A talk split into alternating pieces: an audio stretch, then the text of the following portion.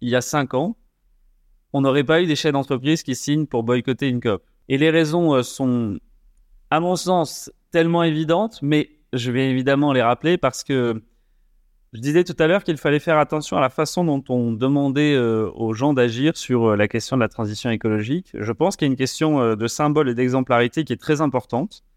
et, on voit en ce moment et depuis quelques années que la difficulté de l'acceptabilité de la transition écologique se fait de plus en plus forte. Et je crois qu'il y a des symboles qui n'aident vraiment pas. Et s'il y avait un symbole qui n'aide pas, c'est celui-ci. Quand on parle de la COP28 à n'importe qui autour de nous, la première, euh, la première chose que les gens font quand on dit que c'est à Dubaï, c'est qu'ils ils rient.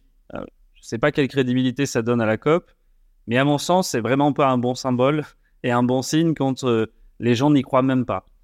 Et je pense qu'il faut être attentif à ce genre de signes parce que on est dans une période qui va être difficile pour faire accepter, comprendre. Il y a beaucoup de conflits dans la société sur le sujet de la transition écologique.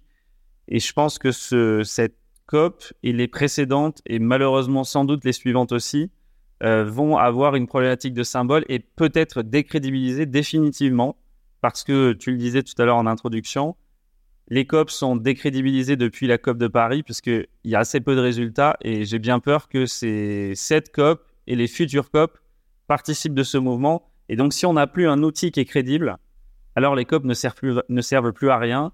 Et ça, c'est terrible parce que c'est un outil qui, initialement, est évidemment très intéressant. Et je voulais insister sur, euh, sur deux points.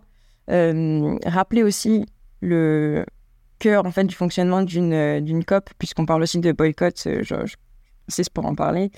au début de l'épisode, tu parlais de, de la COP de la dernière chance c'est aussi un, cadrage qui est fait beaucoup dans les médias, d'avoir cette logique comme quoi la COP serait capable de, sauver le monde, ou euh, c'est deux semaines, les États se rassemblent pour euh, tout décider, tout changer, tout transformer. Et je pense pas que, euh, que ce soit quelque chose de réellement, de tout à fait réaliste en fait. la COP, c'est vraiment plutôt cette logique collective où on essaye d'embarquer tout le monde et de voir comment est-ce que aussi les États peuvent évoluer ensemble dans cette logique, par exemple, où les pays développés viennent financer le la transition des pays en voie de développement, sachant que c'est eux qui sont les plus gros contributeurs de, des émissions de gaz à effet de serre, hein, je le précise quand même. Euh, donc voilà, cette, cette, logique aussi qui est censée... Euh, on est tous censés aller dans la même direction et c'est ça qui fait que c'est transformatif et c'est ça qui fait que c'est innovant. C'est cette euh, approche-là qui est beaucoup plus être main dans la main et c'est en ça que pour nous, le boycott n'est pas, est, pas intéressant. C'est qu'on a cette logique vraiment plutôt d'accompagnement et de, de, soutien de ce, cet aspect-là transformatif. Euh, ça, c'est le premier point. Et le deuxième, c'est euh, l'équité.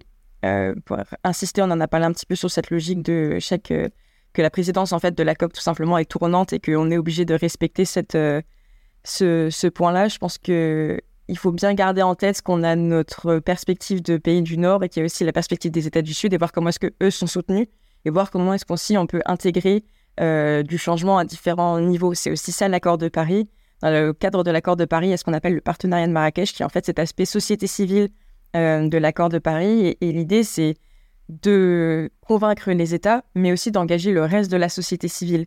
Euh, l'idée, c'est d'être vraiment tous ensemble et de faire en sorte que euh, les grands patrons s'engagent, de faire en sorte que les industries suivent, de faire voilà, qu'il y ait vraiment cette, cette logique en chaîne qui aille de la plus grosse industrie jusqu'aux petits pêcheurs artisanaux dans, le, dans un pays africain, par exemple, ou peu importe, mais qui est vraiment cette logique euh, de, d'engagement et de soutien avec un travail main dans la main des gouvernements et, euh, et, de la société civile, en fait. Donc ça, c'est deux points qui sont vraiment importants par rapport au fonctionnement des COP et à l'accord de Paris, et d'avoir vraiment cette, euh, cette logique. Et c'est en ça que je pense que, le, oui, que l'accord est innovant et, important à, à suivre. Après, c'est aussi ce que je disais l'année dernière. Je pense que c'est important aussi de ne pas oublier qu'on est dans une dynamique internationale et que l'idée, c'est vraiment d'intégrer un maximum euh, d'acteurs. Si on ne fait pas se poser la question aux acteurs pétroliers de comment est-ce qu'on fait la transition, comment est-ce qu'on évolue, ça sert à rien. On, est dans un dialogue de sourds. Donc, euh, évidemment, ça pose des questions éthiques et il faut voir comment est-ce que c'est fait. On est complètement d'accord euh, là-dessus. Mais ça n'empêche qu'il faut, un, qu'il y ait une équité entre comment est-ce que les acteurs sont traités, comment est-ce que les acteurs sont intégrés, et deux, comment est-ce qu'on peut aussi réussir à, les intégrer à cette transition pour qu'on le fasse euh, collectivement.